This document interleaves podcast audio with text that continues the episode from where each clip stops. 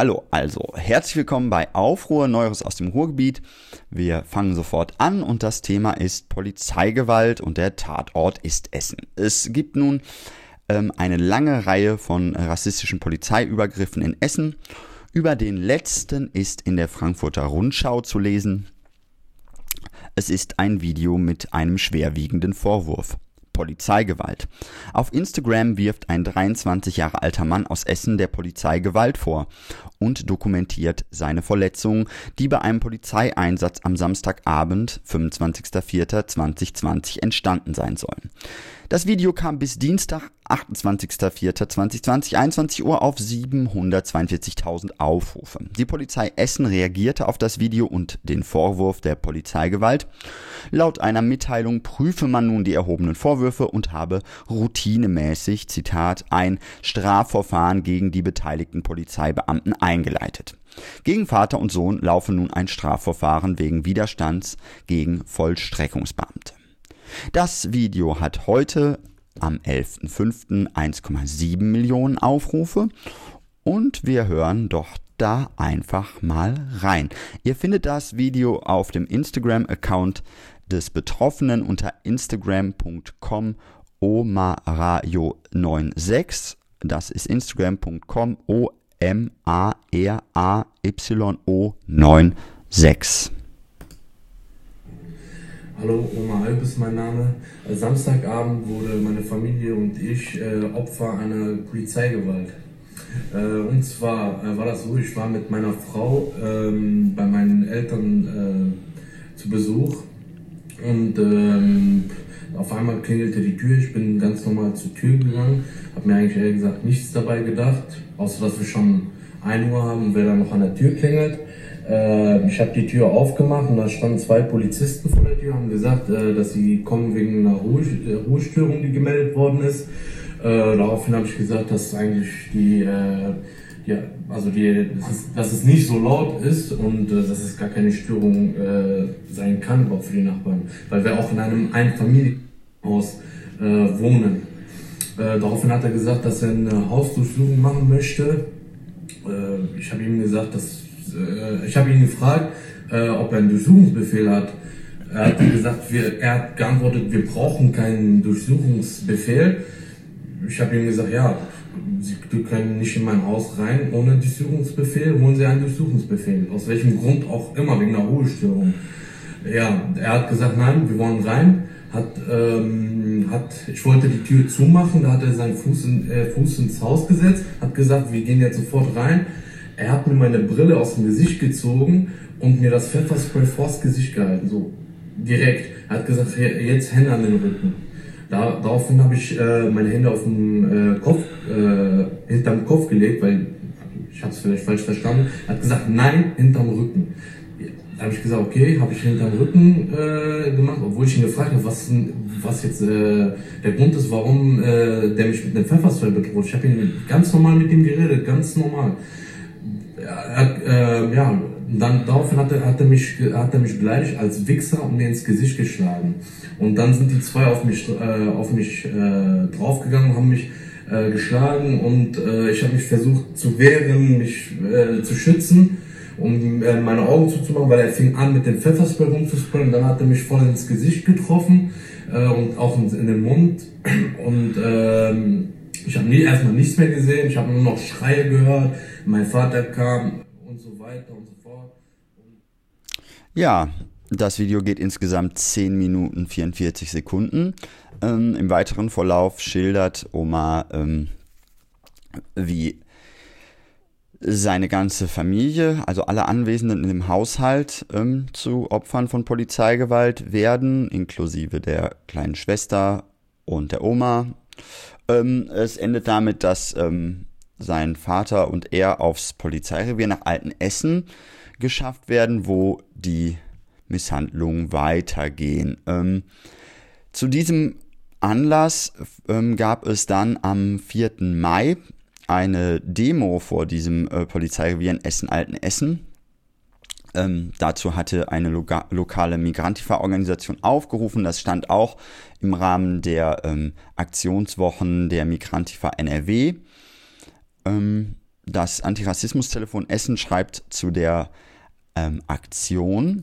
Es äh, gab eine spontane Kundgebung vor der Wache in Altenessen, der Vorwurf rassistische Polizeigewalt. 20 bis 30 Aktivistinnen verschiedener antifaschistischer Organisationen haben am heutigen Montag vor Ort demonstriert. Mundschutz und Abstand selbstverständlich. Der Redebeitrag fasst das Anliegen kämpferisch, selbstbewusst und entschlossen zusammen. Also hören wir den Redebeitrag. Wir sind hier, um anzuklagen. Wir sind hier, um die rassistische Praxis der Essener Polizei anzuklagen. Und wir sind wütend. Das 75-jährige Jubiläum der Entnazifizierung, das, ich, das dieses Jahr gefeiert wird, können nur die feiern, die auf dem rechten Auge blind sind. Wir bemitleiden, wir bemitleiden euch, wir bemitleiden, dass ihr etwas feiert, das so von der Realität abweicht. Die Entnazifizierung hat nie stattgefunden. Die Nazis sind hier und sie tragen erneut Uniformen. Sei es die Polizei, die Bundeswehr, der Verfassungsschutz oder die Schreibtischtäterinnen. Sie alle führen aus und glauben sich damit der Verantwortung ihrer Taten entziehen zu können. Das Böse ist banal. Schon Hannah Arendt konnte das bei der Analyse der Eichmann-Prozesse feststellen. Das Böse ist banal und bemitleidenswert. Ihr alle macht euch schuldig, wenn ihr wegseht, weghört oder euch nur als ausführende Kraft versteht. Wir bemitleiden euch, weil ihr immer noch eine rassistische Politik betreibt, obwohl spätestens seit 1933 klar ist, dass derartige Taten nur Rückschlüsse auf die TäterInnen, die PolizistInnen zulassen und nicht auf die migrantischen Opfer. Rassistische und gewalttätige Übergriffe scheinen bei der Essener Polizei an der Tagesordnung zu sein. Erst vor kurzem wurde eine Mutter mit ihren Töchtern auf der Polizeiwache verprügelt und rassistisch beleidigt. Ridwan S. wurde in seiner Zelle nackt ausgezogen und dann verprügelt. Und am 25.04 wurde Familie Ayub von der Essener Polizei misshandelt. All das sind nur die Beispiele, die an die Öffentlichkeit gedrungen sind. Sie stehen stellvertretend für all die Fälle rassistischer Polizeigewalt, die verschleiert werden. 11., 2., 7., 3., 25.04.2020. Es gibt keine Einzelfälle. Es gab sie nie. All das ist Keim eines institutionellen und strukturellen Rassismus, der traurig und verabscheuenswert ist. Schon Meyer Ihm schrieb 1996 folgendes. Wieder ein Einzelfall. 1990 wurde Antonio Amadeo aus Angola in Eberswalde von Neonazis erschlagen. Hier reihen sich ein. Am 28.04.17 wurde Michael Heile von der Essener Polizei getötet, nachdem diese wegen einer Ruhestörung gerufen wurde. Adel B. wurde am 18.06.2019 durch eine Tür erschossen. Auch sie sind nicht die einzigen. Es sind viele, die durch die deutsche Polizei zu Tode gekommen sind. Origano wurde 2005 in seiner Zelle verbrannt. Origano, das war Mord! Origano, das war Mord! Widerstand an jedem Ort! Origano, das war Mord! Widerstand an jedem Ort! Das war Mord! Widerstand an jedem Ort! Wir sind hier!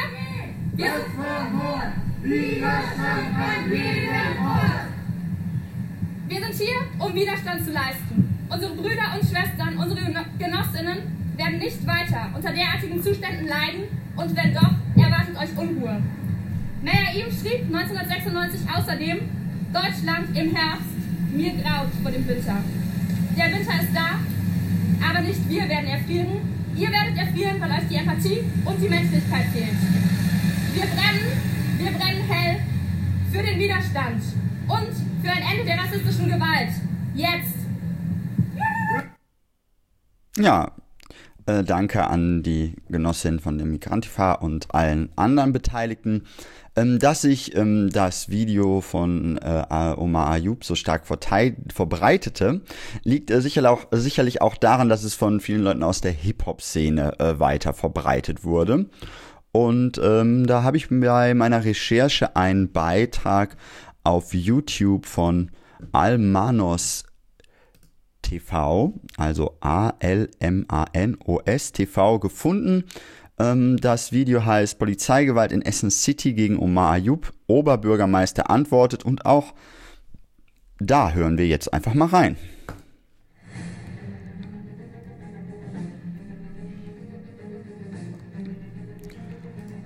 Ähm, ich werde ein bisschen kommentieren, weil da sind natürlich auch Bildschriften. Deswegen fangen wir noch von vorne an. Opfer einer Polizeigewalt. PA Sports hat das hier getwittert. Weisel, ich kenne die alle gar nicht. 18 Karat. Sie wurden von den bekannten Rappern verbreitet. Fero, Sinanji und der Oberbürgermeister antwortet. Bekommt er jetzt sein Recht? Also, hm. Willkommen zu einem weiteren Video auf Almanas TV. Ich habe vor ein paar Tagen ein Video veröffentlicht, in dem ich meine Meinung zu einer Polizeigewalt sage. In diesem Video ging es um einen Jungen aus Essen. Er und seine Familie wurden Opfer einer Polizeigewalt. Das Video, in dem er seine Geschichte erzählt, wurde von tausenden Menschen auf Social Media geteilt. Sehr viele Rapper haben das mitgemacht. Zum Beispiel Per Asport sagt, seitdem ihr eure Probleme in den Griff bekommen wollt, benennt ihr euch nur noch für ein inkompetenter Mollhaufen. Eure Polizei ist besetzt mit einem Haufen Versagern, die geil werden, sobald sie ihren latenten Rassismus ausleben dürfen. In diesem Jahr schon locker vier, fünf Mal über Social Media solche Stories mitbekommen. Richtig gute Leute, absolut lebenswerter Stadt. Shane David meinte, dass die Polizeigewalt in Deutschland ein erstes Problem ist. 18 Karat kommentierte mit dem Hashtag gegen Polizeigewalt. Wesley schrieb, in so einer schweren Zeit brauchen wir nicht auch noch Polizeigewalt. Und Massiv sagt, sowas darf nicht passieren. Niemals. Ferro hat seinen Fans gebeten, das Video zu verbreiten. Sinon G findet die Polizei Feiglinge. Da steht, ich fick Polizeigewalt, diese Feiglinge. Sommer James sprachlos und Jigsaw schrieb, Hashtag say no to racism.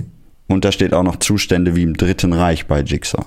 Das Video hat mittlerweile 1,7 Millionen Aufrufen bekommen. Nun meldet sich sofort der Oberbürgermeister von Essen City, dass der Fall schnell wie möglich aufgearbeitet wird. Aber dazu kommen wir gleich. Wer das Video schon gesehen hat, weiß, dass die Polizei nur wegen Ruhestörung da waren. Sie wollten in die Wohnung reingehen und durchsuchen, ohne Durchsuchbefehl. Der 23-jährige Vater hat versucht, die Tür zuzumachen. Die Polizei behauptet, dass die massiv angegriffen wurden, verletzt und abschließend ambulant im Krankenhaus behandelt. Und aus diesem Grund sind die Bullen in die Wohnung reingekommen mit Pfefferspray und Schlagstück und haben ihn dabei der Hand gebrochen. Sein Vater und seine schwangere Frau und die 16-jährige Schwester haben sich solidarisiert und deshalb wurden Einsatzkräfte gerufen. Erst mit der Unterstützung könnte die Polizei sich vor diesen Familienmitgliedern schützen.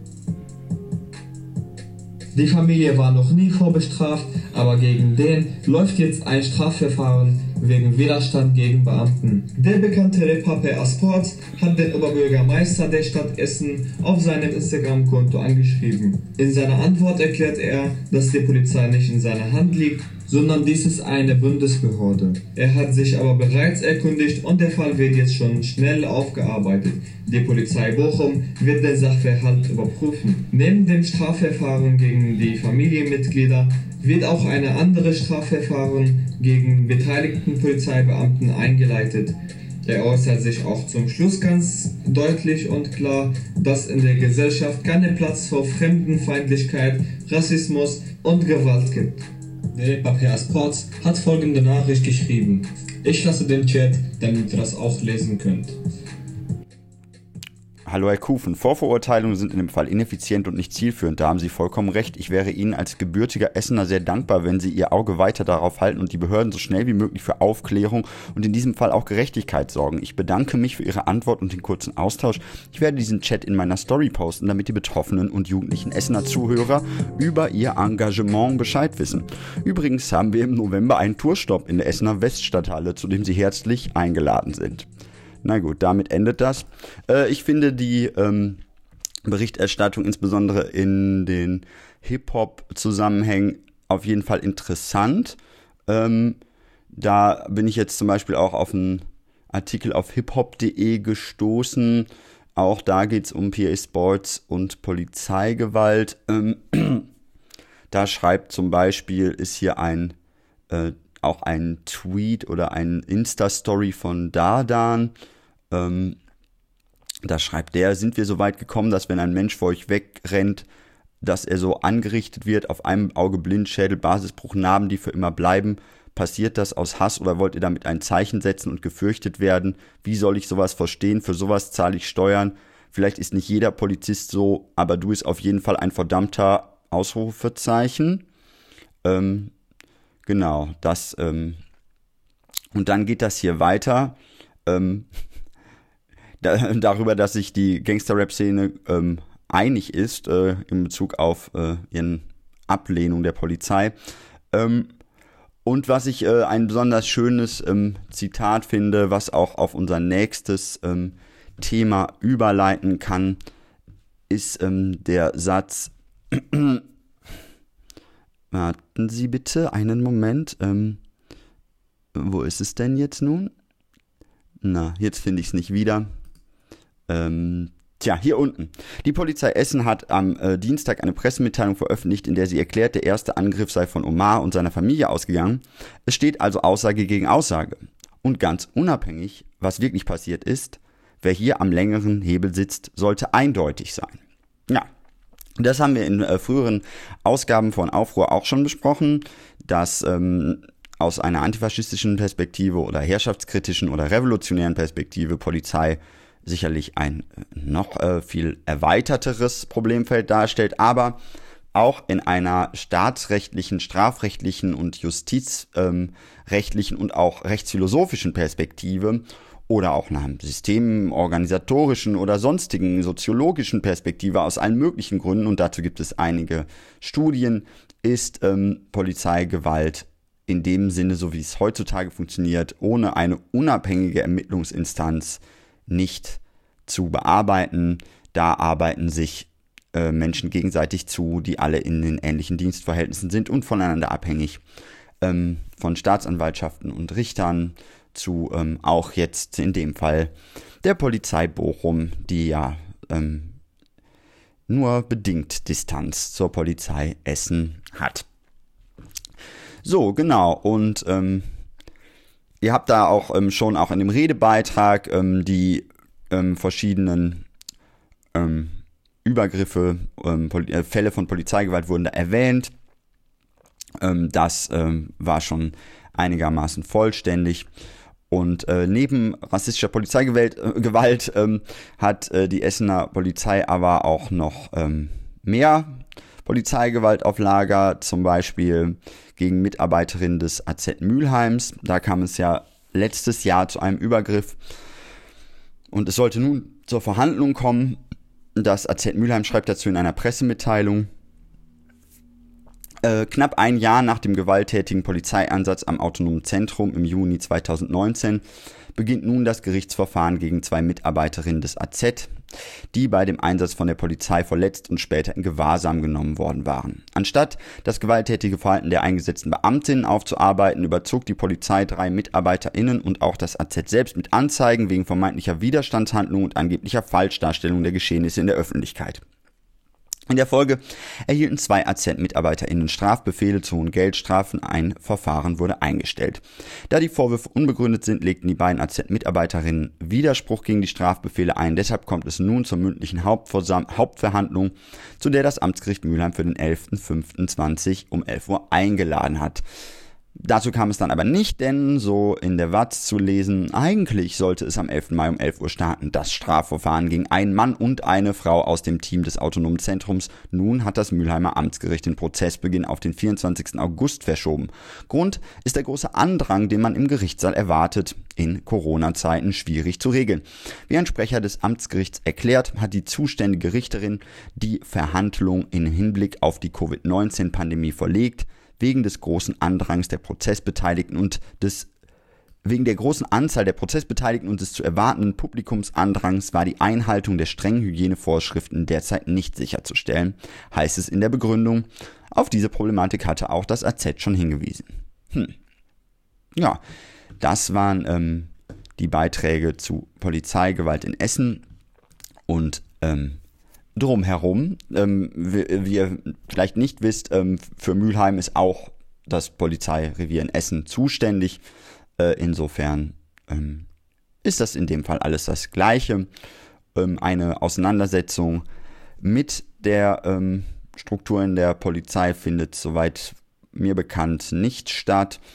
Ähm, das Antirassismus-Telefon Essen ist engagiert, sich um diese Vorfälle, die erwähnt wurden, zu kümmern und sucht nun auch das Gespräch mit dem Polizeipräsidenten Und äh, wir sind gespannt, ob da irgendwelche konkreten Maßnahmen folgen oder weitere Lippenbekenntnisse, für die ja auch äh, Oberbürgermeister Kufen bekannt ist. Ähm, diese, das ist ja nun ähm, hier auf einer etwas grundsätzlicheren Ebene gesprochen äh, sehr, sehr freundlich, dass diese Bekenntnisse da sind.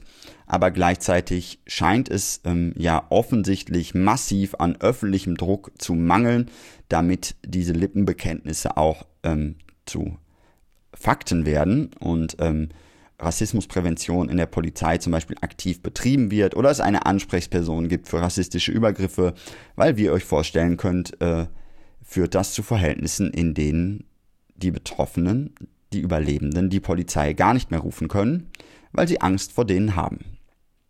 Und ihr könnt euch vorstellen, in welche Situation einen das bringt, oder ihr könnt es euch nicht vorstellen, aber dann denkt mal drüber nach. Genau. Ähm, ansonsten, wie gesagt, aus einer weiteren, äh, ähm, einer radikaleren Perspektive ist das ähm, alles erstmal schön und gut und ähm, wir sollten weiterhin auf Selbstorganisation setzen, Demonstrationen und Aktionen und sonstiges organisieren, um den öffentlichen Druck zu erhöhen und mehr Mitstreiterinnen zu gewinnen, die zur Überwindung der Zustände bereit sind und Lust haben, daran mitzuwirken. Ähm, wechseln wir mal den Termin und gehen zum 1. Mai. Auch da gab es zum Tag der Arbeit reichlich Aktionen und äh, im Ruhrgebiet. Als Beispiel erreichte uns ein kleiner Bericht aus Essen. Da heißt es, am 1. Mai kam zu einer unangemeldeten Ansammlung etwa 40 Personen vor dem Klinikum in Essen zusammen. Menschen protestierten dort in sicherem Abstand mit Mundschutz, mit Schildern, transparenten Fahnen, Straßenkreide und Megafon, um den Beschäftigten im Krankenhaus ihre Solidarität im Klassenkampf auszudrücken und zur Vergesellschaftung des Gesundheitssystems aufzurufen. Neben dem Kampf gegen Kapitalismus und Faschismus wurden das mörderische EU-Grenzregime und die Klimakatastrophe thematisiert. Nach etwa einer halben Stunde kam die Polizei und agierte zunächst etwas ratlos, weil die Menschen sich recht weiträumig an beiden Seiten der Hauptstraße vor teilten und bewegten. Irgendwann suchten sich die Bullen die Person mit dem Megafon, um Personalien aufzunehmen und einen Platzverweis zu erteilen. Die anderen Menschen verließen den Bereich nach und nach auf ihren Fahrrädern und trafen sich spontan am nahegelegenen Radweg wieder, um als Fahrraddemo nach Essen-Stehle zu fahren. Auf der Fahrradtrasse waren bei gutem Wetter viele Menschen unterwegs, die sich zum Teil der Demo anschlossen. Der Stadtteil Stehle wird sonst oft von Nazis heimgesucht und ist deshalb ein sinnvolles Ziel für antifaschistische Präsenz. Deshalb wurden vor allem dort entsprechende Schriftzüge hinterlassen. Anschließend ging es mit einigem Lärm und Parolen zurück zum Klinikum für eine Abschlussrunde, bevor sich die Demonstration auflöste. Auch zum 8. Mai passierte viel im Ruhrgebiet, zum Tag der Befreiung. Vom, ähm, äh, und dazu als Beispiel äh, eine Aktion der Fantifa Bochum, mit ähm, diesem Beitrag endet dann auch ähm, Aufruhr und deswegen moderiere ich vorher ab, bevor ich auf die Aktion der Fantifa Bochum zum 8. Mai eingehe. Ähm, über die zahlreichen leider hier stattfindenden Hygienedemos können wir vielleicht beim nächsten Mal berichten. Und äh, denkt daran, keine Ausnahme für die Ausnahme machen, Kapitalismus und Patriarchat abschaffen. Bis zum nächsten Mal und hier zum Abschluss ein Beitrag zum 8. Mai der Fantifa Bochum. Heute vor 75 Jahren wurde Europa und die Welt von der mörderischen Nazidiktatur befreit.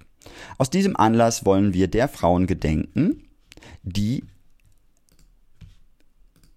wollen wir der Frauen gedenken, die im Widerstand gegen den Nationalsozialismus ihr Leben riskiert haben. Entschuldigt kurz, ich äh, muss mich einmal kurz und da habe ich mich wieder. In Bochum und Witten sind in der Nacht vom 8.5.20 Silhouetten von Widerstandskämpferinnen angebracht worden. Im folgenden Beitrag werden die persönlichen Geschichten dieser Frauen erzählt.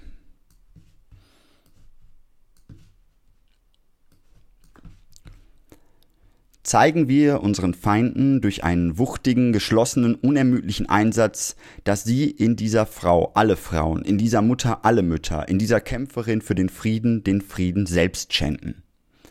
Aufruf von Anna Segers in der Pariser Tageszeitung 1937 nach der Verurteilung der Widerstandskämpferin Lieselotte Lilo Hermann. Lilo Hermann wurde am 20. Juni 1938 in Berlin-Plötzensee mit dem Fallbeil hingerichtet. Dass ich noch lebe, verdanke ich jenen Menschen, die bereit waren, einen Verfolgten aufzunehmen. In der Mehrzahl waren es Frauen. Ein Überlebender. Erneut möchten wir an die Frauen erinnern, die während der nationalsozialistischen Diktatur in Bochum aktiv Widerstand leisteten und diesen mit Haft, Folter, Immigration oder ihrem Leben bezahlen mussten. Zumeist waren es politisch organisierte Frauen aus der Arbeiterinnenbewegung wie Kommunistinnen und Sozialdemokratinnen, aber auch Jüdinnen, christlich und humanistisch geprägte Frauen. Jahrzehnte nach der Kapitulation Nazi-Deutschlands werden ihre Akte des Widerstands noch immer marginalisiert. Bisherige Darstellungen des Widerstands gegen den Nationalsozialismus stellen vor allem Männer in den Fokus. Sie standen in der Regel im Vordergrund und prägten das Bild der Gegner Hitlers bis heute. Der Blick auf die Frauen, die entweder dahinter standen oder aber auch eigene Formen des Widerstands entwickelten, kommen dabei bislang zu kurz. Als sich nach der Zerschlagung des nationalsozialistischen Regimes den durch Teile der Alliierten eingeführten didaktischen Demokratisierungsmaßnahmen der Gründung der Bundesrepublik Deutschland eine Verdrängung der deutschen Taten einsetzte und das Täterinnenvolk endlich wieder seine angestrebte Lebensnormalität zelebrieren durfte, galt jeder Mensch, der Widerstand geleistet hatte, in der gesellschaftlichen Mehrheit als Verräter. Es dauerte Jahrzehnte, bis bürgerliche, sozialdemokratische und christliche Widerstandsgruppen von der Bevölkerung rehabilitiert und nachfolgend zur Schreibung des Narratives eines Deutschlands als Erinnerungsweltmeister instrumentalisiert wurden. Die Wertschätzung jüdischer, kommunistischer oder gar anarchistischer Widerständler dauerte auch innerhalb des bildungspolitischen Milieus weitere Jahrzehnte. Gerade die Anerkennung zionistischen Widerstands wurde und wird immer noch durch antisemitische Stereotype kommentiert und bewertet. Die Eigenermächtig Eigenermächtigung der vermeintlich in die Opferrolle gedrängten jüdischen Kämpferinnen und ihr Ziel des Aufbaus eines jüdischen Staats wurde und wird permanent hinterfragt. Die Kontinuität der abgesprochenen Legitimation der Existenz des Staates Israel zieht sich bis in die Gegenwart durch viele Spektren der Gesellschaft, insbesondere jedoch linksliberale Identitäten, und erlebt in Bochum gerade ihren Höhepunkt mit der Diskussion der Einladung des BDS-Unterstützers Achille Mbes durch die Intendantin der Ruhrtriennale Stefanie Karp, die geplante Eröffnungsrede dieses Festivals zu halten. Der von Frauen geführte Widerstand wurde in der Regel von der deutschen Mehrheitsgesellschaft als passiver Akt kolportiert. Frauen pflegten Verwundete, versorgten und verstreckten, versteckten Geflüchtete, schrieben Flugblätter und transportierten diese in Kinderwagen. Dechiffrierten Botschaften des nationalsozialistischen Regimes und hielten Funkkontakt mit der Sowjetunion aber auch aktiver Widerstand wurde von Frauen geleistet. So blockierten beispielsweise die Frauen der Rosenstraße in Berlin das Gebäude der jüdischen Sozialverwaltung. Sie verzögerten hierdurch die Deportation mehrerer tausend Jüdinnen und Juden und konnten letztlich 25 Menschenleben retten. Erwähnt seien auch die massenhaften Akte der Sabotage der Rüstungsindustrie, durchgeführt von Zwangsarbeiterinnen. In den Narrativen der Nachkriegszeit wurden Widerstandskämpferinnen oft als widernatürlich angesehen, da sie nicht dem ihnen zugedachten Bild einer sanftmütigen, aufopferungsvollen Frau und Mutter entsprachen. Somit wurden sie als Bedrohung der patriarchalen Verhältnisse wahrgenommen. Viele der Frauen, die gegen das nationalsozialistische Regime kämpften, hatten schon in der Weimarer Republik traditionelle Geschlechterrollen durchbrochen und Ansätze emanzipatorischen Lebens erkämpft. Historikerinnen konnten in den Biografien dieser Frauen auch nach dem Krieg Kontinuitäten des widerständigen Engagements nachweisen, zum Beispiel im Kampf gegen Rassismus, Kolonialismus und Krieg sowie für Geschlechtergerechtigkeit. Da das Frauenbild der Deutschen, ausgehend von seiner starken Prägung während des Nationalsozialismus, bis heute in Teilen eine gewisse Kontinuität aufweist, kommt der Erinnerung an Widerstandskämpferinnen besondere Bedeutung zu. Die Negation ihrer Namen, ihrer Persönlichkeiten und ihrer Widerstandsakte bedeuten Geschichtsrevisionismus, denn es wird unterschlagen, dass sie sich gegen den ihnen zugedachten Rollenstatus und gegen Herrschaftsnormen auflehnten. Frauen sind keine Frau, Freundin, Verlobte von. Frauen sind eigenständig denkende und agierende politische Subjekte. Widerstandskämpferinnen mischten sich politisch ein, übernahmen Verantwortung und versuchten ihre und die Zukunft anderer aktiv und emanzipatorisch zu gestalten. Ihnen gilt unsere Hochachtung und unser Dank. Unsere Unseren Respekt möchten wir heute aber besonders auch den Frauensternchen der Kampagne Ni una más aussprechen, welche die schon tradierte Durchführung zigtausender Femizide an die Öffentlichkeit brachten und sich mit all ihrer Kraft ihrer ihnen zugedachten Rollenzuweisung widersetzen und für ihr selbstbestimmtes Leben eintreten. Gerade in der Gegenwart sollten wir uns daran erinnern, dass wir als Feministinnen uns weder mit dem normativen Zustand der Gesellschaft zufrieden geben, noch dass wir dem Rollenklischee der AfD, anderer rechtspopulistischer Organisationen rechter Bündnisse, aber auch dem rechtskonservativen Mainstream nicht entsprechen und uns seiner misogynen, sexistischen, homophoben, antisemitischen, rassistischen Ideologie niemals unterwerfen werden. Viele Frauen, die Widerstand leisteten, sind bis heute nicht bekannt, dennoch wollen wir ihrer gedenken und unseren Respekt zollen. Exemplarisch auch für jene unbekannten Widerstandskämpferinnen stellen wir hier einige Biografien vor. Else Hirsch, 29. Juni 1889 bis 1943, Ghetto Riga. Else Hirsch wurde am 29. Juni 1889 in Bützow in Mecklenburg-Schwerin geboren. Als Lehrerin wurde sie 1927 per Zuweisungsbescheid durch das Fürsorgeamt nach Bochum versetzt, um an der israelitischen Schule der jüdischen Gemeinde zu arbeiten. Auch wenn sie über die Versetzung anfangs nicht begeistert war, berichten Überlebende, dass sie dennoch mit viel Elan und Herzblut an ihre neue Aufgabe machte und so, trotz ihres unscheinbaren Äußeren und ihrer als etwas schrullig beschriebenen Art, schnell die Herzen der Kinder und den Respekt der Kollegen gewann. Sie galt als streng, aber auch gerecht und verantwortungsvoll. Die oft zurückhaltend und schüchtern wirkende Frau bewies häufig großes Organisationstalent und Willensstärke. So organisierte sie neben dem regulären Unterricht und der Pflege ihrer kranken Mutter außerschulische Englisch- und Hebräischunterrichte und bereitete so die Menschen auf ein Leben im Exil vor. Ferner engagierte sie sich im jüdischen Frauenverein Bochum nach dem Pogrom vom 9. November 38, bei der auch die Synagoge abgebrannt und die Schule durch die wütenden SA-Horden verwüstet wurde, musste die Schule zunächst schließen. Else Hirsch kämpfte für die Wiedereröffnung der Einrichtung, was ihr 1939 auch zeitweilig gelang. Die Schule konnte für kurze Zeit ihre Tätigkeit als Privatschule wieder aufnehmen, da die meisten jüdischen Familien zu diesem Zeitpunkt bereits emigriert oder untergetaucht waren. Unterrichtete sie in dieser Zeit nur noch etwa 25 Schülerinnen und Schüler. Von 38 bis 39 organisierte Else Hirsch zusammen mit der Gemeindesekretärin Erna Philipp Kindertransporte von Bochum nach England und Holland und rettete auf diese Weise mehr als 70 Kindern aus Bochum und Herne das Leben. Diese Kinder waren oft die einzigen Überlebenden ihrer Familien. Erna Philipp blieb mit dem letzten Transport in England und konnte ihr Leben retten. Aus Sorge um die verbleibenden Kinder blieb Else Hirsch indessen in Bochum. Ob sie auch ihre eigene Flucht geplant hatte, ist ungewiss. Die Grenzschließungen mit dem Beginn des Zweiten Weltkriegs machten weitere Ausreisungen nahezu unmöglich. Else Hirsch musste in ein sogenanntes Judenhaus ziehen, in dem in denen die Menschen unter unwürdigen Bedingungen zusammengepfercht wurden. Die jüdische Privatschule wurde dann 1940 endgültig geschlossen. Else Hirsch wurde zusammen mit anderen Bochumer Bürgerinnen und Bürgern jüdischen Glaubens 1942 nach Riga deportiert.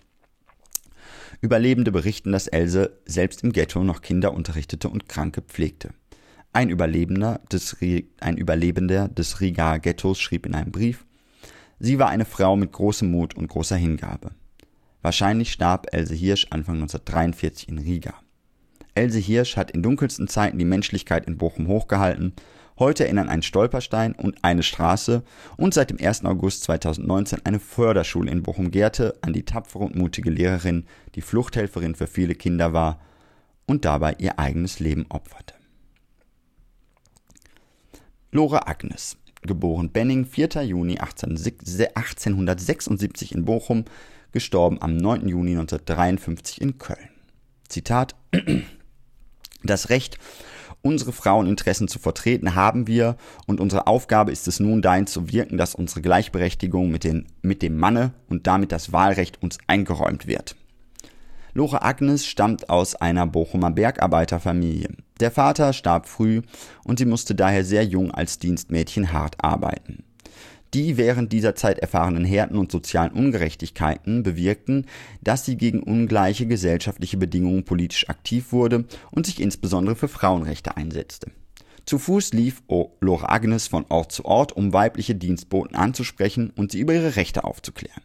1906 war sie maßgeblich an der Gründung des Verbandes der Hausangestellten beteiligt. Noch im selben Jahr heiratete sie den Gewerkschaftssekretär Peter Agnes, womit ihre Dienstmädchenzeit beendet war. Später wurde sie die Mutter von zwei Kindern. Politisch wurde Lore Agnes stark von den damals prominenten Frauenrechtlerinnen und Sozialistinnen Clara Zetkin und Rosa Luxemburg beeinflusst. Als Frauenrechtlerin wurde sie 1907 zur Vertrauensperson der sozialdemokratischen Frauenbewegung gewählt. Sie war überzeugte Pazifistin und Kriegsgegnerin. In den Jahren vor dem Ersten Weltkrieg aktiv und wurde 1914 nach einer Rede während einer Friedenskundgebung in Düsseldorf, bei der sie alle Frauen zum Widerstand gegen den Krieg aufforderte, für mehrere Wochen inhaftiert. Das hinderte sie jedoch nicht daran, sich weiterhin für Frieden, Frauenrechte und gegen soziale Ungleichheit einzusetzen. 1915 nahm Lore Agnes an der Internationalen Sozialistischen Frauenkonferenz in Bern teil. 1917 wurde sie auf dem Weg nach Zürich zu einer internationalen Frauenkonferenz erneut verhaftet. Angeblich, weil sie ohne Papiere auszureisen versuchte. 1917 schloss sie sich der unabhängig Sozialdemokratischen Partei USPD an und wurde rasch ein zentrales Mitglied in der Leitung der Partei.